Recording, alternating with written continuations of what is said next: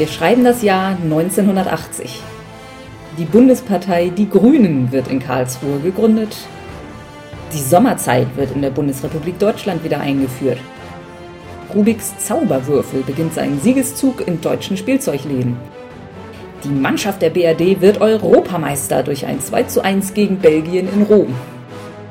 John Lennon wird erschossen. Spiel des Jahres wird Rummikub. Hallo und herzlich willkommen zur zweiten Ausgabe unserer noch namenlosen Wendereihe, in der wir alle Spiele des Jahres vorstellen. Wie schon im Vorspann gehört, dreht es sich um das Spiel des Jahres 1980, Rummikub. Rummikub, spricht man das eigentlich so aus? Rummikub? Mhm. Warum nicht? Ähm, Rummikub? Rummikub? Es ist von keinem Deutschen entwickelt, von daher. Was? Es kommt doch von, von Romme irgendwie, oder? Müsste man es deswegen Rummikub? Rummikub?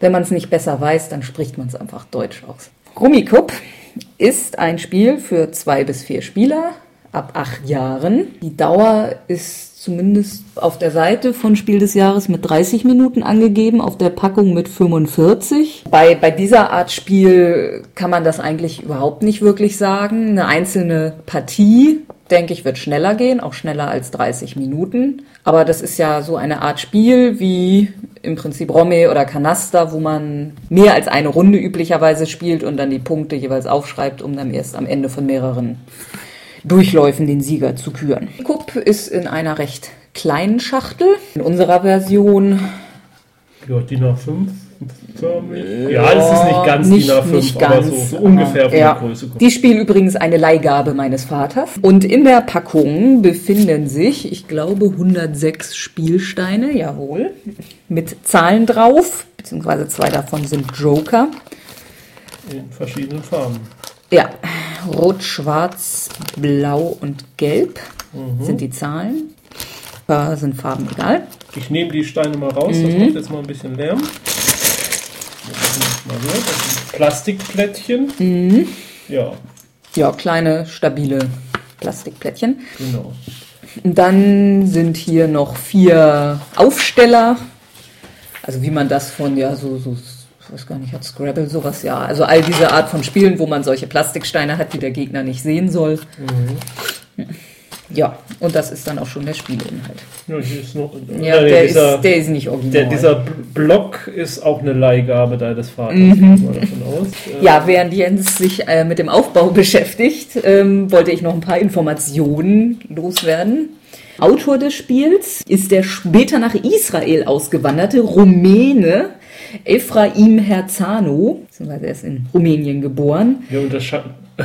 Wir, wir entschuldigen uns bei allen Rumänen für die Mhm. grausame Massakrierung des Namens. Äh, der Name ist aber schon eher israelisch, Okay. würde ich sagen. Naja, der hat auch noch mehr Spiele entwickelt, hatte sogar einen eigenen Verlag. Okay. Aber zu den Spielen habe ich sonst keine weiteren Informationen gefunden. Mhm. Scheinen sich nicht so verbreitet zu haben. Ja, in Deutschland zumindest dann. Nee. Mhm.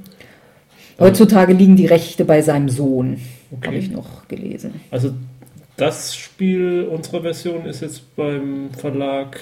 Jumbo, da Jumbo? wird's ja, da wird's heute noch aufgelegt. Also Rummikub ist immer noch in diversen Versionen Okay. zu erhalten. Also das hier ist jetzt das Original und das gibt's in ja alle möglichen anderen Variationen. Ich muss zugeben, ich habe vom Spieleverlag Jumbo so bewusst noch nichts Ja, gehört. weiß ich nicht, das Symbol kommt mir irgendwie bekannt vor. Ja, okay. Also ursprünglich ist es in Deutschland mal beim Verlag Intelli Okay. erschienen, den es nicht mehr gibt.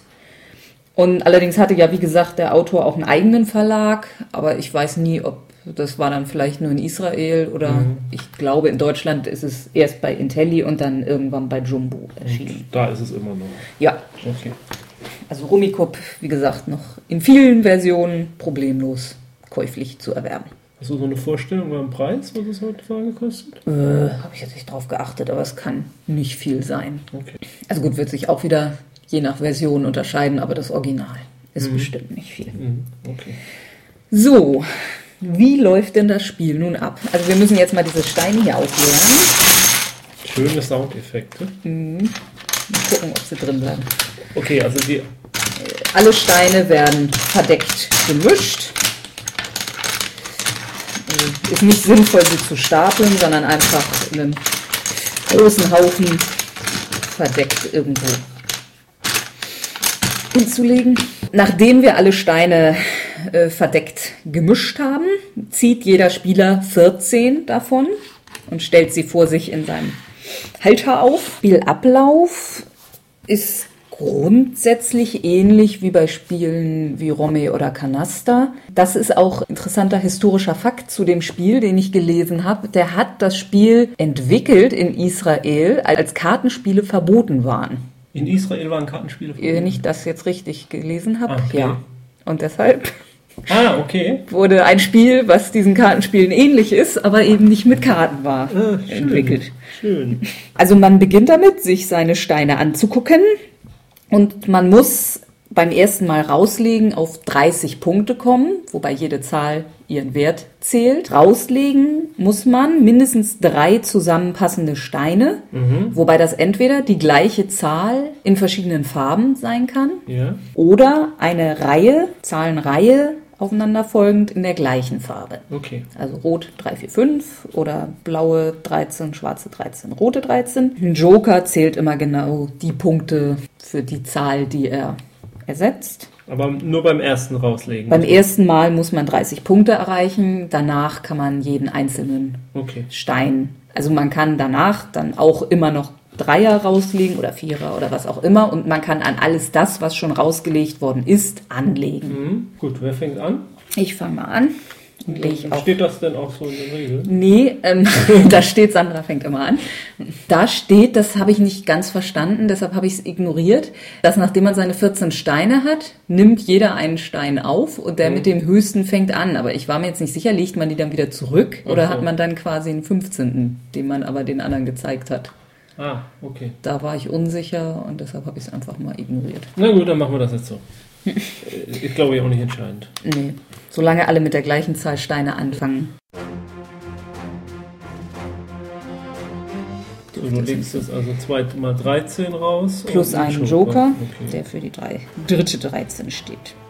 Und, Wenn ich nicht hätte rauslegen können, hätte ich einen verdeckten Stein nehmen müssen. okay. Gut, dann lege ich doch dreimal eine 10 raus. Mhm. Das passt doch gut auf 30. Die Farben müssen aber auch wirklich unterschiedlich sein. Also man darf nicht zwei gelbe und eine blaue 10 spielen. Und dann lege ich nochmal in Schwarz 10, 11, 12 raus. Und dann lege ich noch diese 13 hier an. Eine gelbe 13. Ja, da bin ich mir auch nicht ganz sicher. Also wenn man einen Joker in eine Zahlenreihe legt, hat man damit ja eindeutig festgelegt, welcher Zahl in welcher Farbe dieser Joker entspricht. Wenn man ihn als dritte Zahl rauslegt, sind ja immer noch zwei mögliche Farben. Ja, ich ja. glaube man, also da habe ich in den Regeln nichts zu gefunden und es gibt ja auch keine festgelegte Farbreihenfolge, Ja, in der man die Steine Mhm. immer legt. Nö, ich denke, das habe ich dann jetzt damit, dass ich. Ja, beziehungsweise du könntest dir dann den Joker nehmen. Ach ja, stimmt. Man kann, indem man, also wie gesagt, der Joker steht ja für einen bestimmten Stein und wenn man Mhm. diesen Stein hat, kann man den anstelle des Jokers legen, darf den Joker dann aber nicht auf sein Brettchen legen, sondern muss ihn sofort wieder irgendwo anders anlegen. Dann mache ich hier noch eine Achter Reihenfolge. Also drei Mhm. Achten drauf. So, du kannst jetzt nicht rauslegen. Äh, ich kann jetzt nicht, dann ziehe ich jetzt mal Mhm. ein Kärtchen. Äh, Plättchen. Und wenn man ein Plättchen gezogen hat und das passt, darf man aber nicht gleich raus. Nee, ist jetzt irgendwie so eine Durstphase, wenn alle immer ständig nur am Ziehen sind und nichts passiert. ich glaube aber, dass das mit mehr Spielern seltener vorkommt, weil dann ja Ja, okay, mehr Leute meistens kann man relativ schnell rauslegen und dann liegen schon mal Sachen von vier Ja. Leuten draußen und ist die Wahrscheinlichkeit Okay. viel höher, dass man anlegen kann. Gut. Bei zwei Leuten kann es mal dauern, bis man wieder sein ganzes Brettchen da. Ich meine, ich habe jetzt langsam wieder fast mehr Plättchen Mhm. drauf, als ich am Anfang hatte. Ich sehe gerade, ich hätte wahrscheinlich schon seit einer Weile rauslegen können. Eine rote Reihe, 3, 4, 5. Kann jetzt auch. Ich kann nämlich die 666. Mhm. Auf die Bies. Darf man eigentlich wissen, wie viele Plättchen der Gegner noch hat? Steht nichts zu in den Regeln. Na gut, die obere Reihe sieht man ja, man weiß ja Mhm. nur nicht, was da unten steht. Ja, damit haben wir einen Punkt dieses Spieles berührt, was es eben etwas anders macht als Romy oder Canasta. Man darf die Reihen auf dem Tisch manipulieren. Das bedeutet, man darf, wenn da jetzt vier Achten liegen und man kann mit einer der Achten was anfangen, mit seinen Steinen, die man auf dem Brettchen hat, darf man da eine rausnehmen. Mhm. Nur wenn es vier sind, weil eben auf dem Tisch müssen immer Dreierreihen mindestens bleiben. Mhm. Kann auch, wenn eine Reihe 1, 2, 3, 4, 5 liegt und man hat nochmal eine 3, kann man die 1 und die 2 wegziehen, seine 3 anlegen mhm. und übrig bleibt dann die ursprünglichen 3, 4, 5, hat man also zwei Reihen draus gemacht. Also man kann ganz normal anlegen an Reihen, man kann Reihen splitten und in die Mitte dann eben eine Zahl wieder einfügen und aus Reihen Randsteine rausnehmen, mhm. wenn der Rest der Reihe weiterhin regulär dann so liegen bleiben kann.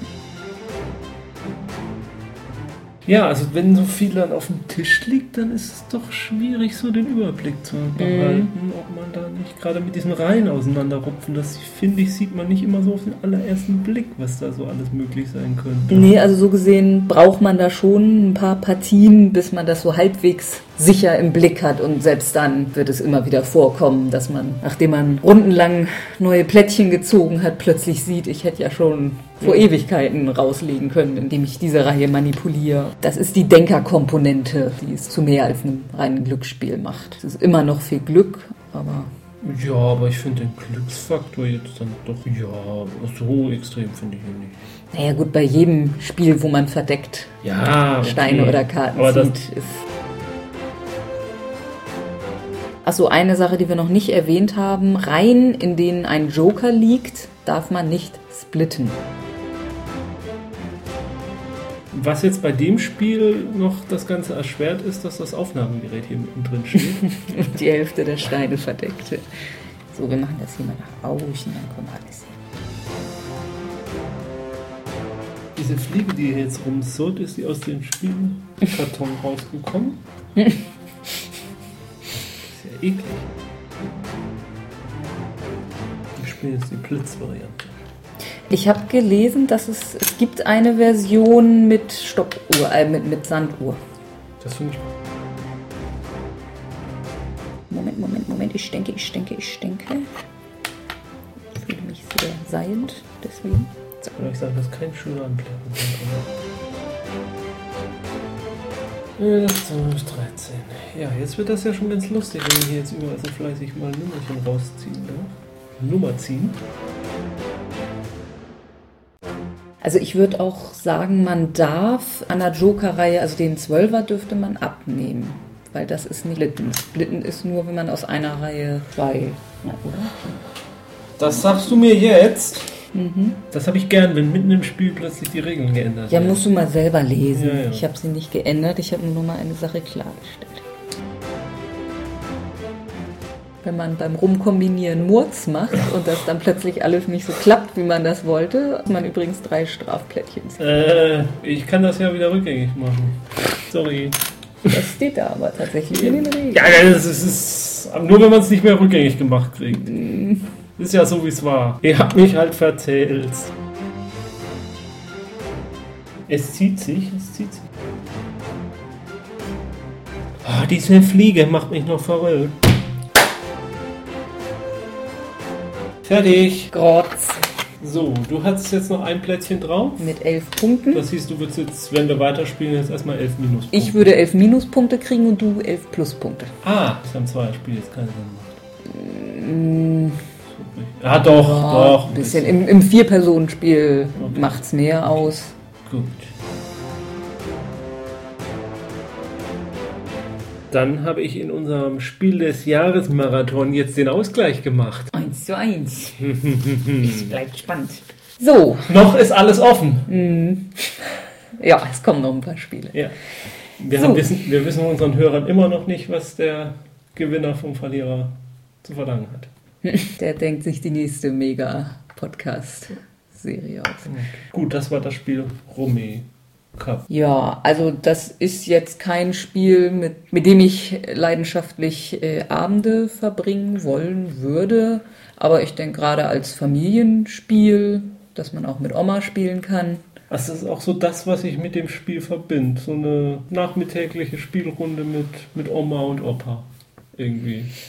Es kann auch sein, dass ich das früher gemacht habe. Ich kann mich jetzt nicht explizit daran erinnern, aber das ist so das, was ich mit dem Spiel verbinden würde. Mhm. Und es ist eben einerseits so einfach, dass man es eben auch mit nicht viel Spielern spielen kann, problemlos. Mhm. Und ist aber trotzdem clever genug und, und vom Denken her anspruchsvoll genug, dass es trotzdem Spaß bringt. Ja, wobei ich sagen muss, ich finde es jetzt nicht spannender als eine Partie Romme oder Kanaster zu spielen. Also wenn man ein paar Romy-Karten zu Hause hat, weiß ich jetzt nicht. Naja, was, was hier halt... Wenn, und wenn man nicht gerade in einem Land lebt, in dem Kartenspiele gerade verboten sind. Ja gut, was es eben ein bisschen interessanter macht, ist eben dieses Rumkombinieren und Rumschieben und Reihen wieder trennen und anders zusammensetzen. Ja, Obwohl da man da gerade wieder sagen muss, dass ich nicht weiß, wie, wie intensiv das nicht viel Spieler machen würden oder ob die dann nicht doch eher ja, mal. Aber wenn sie es oft genug ja, gespielt ja, haben, gesehen haben, kriegen die das auch hin. Also es ist ja jetzt kein, kein Buch nee, mit sieben Siegen. Nee, das stimmt. Da muss man jetzt nicht so. Liegt in der Komplexität immer noch deutlich unter Schach. Wobei natürlich, es hat den Vorteil, man hat nicht so viele Karten in der Hand wie bei Romney ja, und warte, ja. oh, kann ich endlich raus und diese schönen Karten mal ablegen. Also naja, obwohl man es hier ja auch tatsächlich schaffen kann, dass nicht mehr alle Steinchen aufs Brettchen passen. Ja, wobei das vermutlich auch äh, eher ein Problem der Zweispieler-Variante mhm. Ist. Ja, also ich weiß nicht, ich, ich finde es durchaus gut. Es ist natürlich nicht vergleichbar mit was, was dann spätere Jahrgänge gebracht haben, also sehr viel spätere Jahrgänge als dann die, die Siedler Zeit losging. Also mit solchen Spielen ist es überhaupt nicht vergleichbar.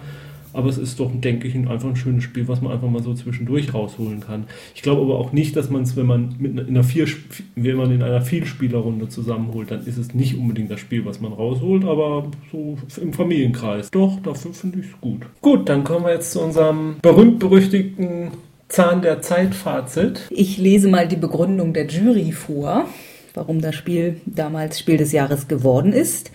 Wegen seiner soliden Aufmachung, seines hohen Spielwertes und der Tatsache, dass es in besonderer Weise geeignet ist, jung und alt zu fröhlicher Spielgemeinschaft zu vereinen. Das hatte ich vorher nicht gelesen, bevor ich das, wo ich das meinte mit Oma und Opa. Du hattest es, glaube ich, vorher auch noch nicht gelesen. Nee, ja, ne? nee.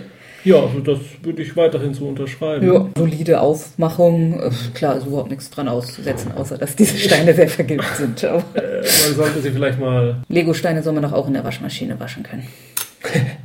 okay, also ab in die Waschmaschine damit und so, ich habe mal gehört, dass die, die, Frau eines Arbeitskollegen hat es bei 60 Grad gemacht. Das war nicht gut. äh, ja, Leider haben wir davon keine Fotos, aber von diesem Spiel werden wir einige noch dann ja. zu dem reinpacken. So, ja. Und ja, ja also äh, so, genau, jung und alt. Ja, gilt das weiterhin sicherlich, aber mhm. ja gut, es gibt sicherlich auch mittlerweile viele andere Spiele, die das auch können. Also auf dem Karten Kartenspielbereich fällt mir da jetzt einfach Uno oder Phase 10 ein, was mhm. halt auch solche Familienspiele ja. sind. Jetzt im reinen Brettspielbereich, ich jetzt fällt mir jetzt schon spontan nichts ein, wo ich das auch so sagen würde, aber da gibt es sicherlich auch ja. Worte. Da muss ich einfach sagen, das sind nur nicht unbedingt die Spiele, die wir uns kaufen, glaube ich. Ja, also die wir oder die wir viel spielen, aber mhm. sicherlich ähm, Alternativen gibt es mittlerweile sicherlich viele, aber dennoch stimmt, das, aber das ändert ja ja nichts dran, dass ich dieses Fazit durchaus weiterhin auch so teilen kann. Interessant jetzt noch die Frage, was war noch so in dem Spielejahrgang mhm. 1980? Ja. ja, ein Konkurrent, den haben wir schon in der Einführung genannt, der Zauberwürfel. Der hat in dem Jahr auch den Sonderpreis Das beste Solitärspiel gewonnen. Ja, das war sicherlich keine Fehlentscheidung. nee. Ja, ich kann mal einfach, ich erwähne jetzt einfach mal alle Spiele, die mit in ja. der Auswahl waren. Äh, ein Spiel namens Spiel, wo es, glaube ich, tatsächlich um Spieleentwicklung quasi ging. Er hat auch den Sonderpreis Schönes Spiel gewonnen in dem Jahr. Okay. Auch äh, nominiert Dampfos. Das ist dann äh, übrigens Spiel des Jahres 84 geworden. Ich weiß nicht, ich kann sein, dass es dann noch ein bisschen überarbeitet worden ist. Wir werden dazu in mhm. einigen Folgen was hören. Genau. Epa, Epaminondas wurde mhm. nominiert. Auch nominiert Fokus. Das wurde Spiel des Jahres 81. Also in der nächsten Folge unser genau. Thema. Galaxis, Heiße Spur und mein Lieblingsspiel äh, in dem Jahrgang Niki Laudas Formel 1 von Wolfgang Kramer, von dem wir auch noch was hören werden. Ja, mit Sicherheit. okay. Äh, diese, dieses Spiel um Spieleentwicklung habe ich noch nie von gehört. Das klingt ja interessant. Also, wie immer gilt, gerne in den Kommentaren uns auf unsere Irrtümer und Fehler und unser Unwissen über diese anderen Spiele gerne aufklären. Also, wenn da der ein oder andere Kenntnis hatte. Mein Gott, als 1980 konnten wir noch nie mal lesen. Also, da können wir nun wirklich nicht alles kennen. Gut. Aber auf der Welt waren wir schon. Ja. Das grenzt jetzt ein bisschen unser Alter mhm. ein. Und weil wir schon so alt sind, sollten wir dann, denke ich, auch diese Sendung hier beenden und dann mal langsam zu Bette gehen oder auch nicht. Und bis dahin spielt schön weiter. Zum, Zum Beispiel, Beispiel Rummikub mit Oma. oder Opa. Oder Tante oder Onkel. Sieben. Sonst. Oder. Einfach jemand wildfremd in der Straße jetzt in die Wohnung zerren, am Tisch festbinden und spielen. Ich glaube, die Musik. Tschüss.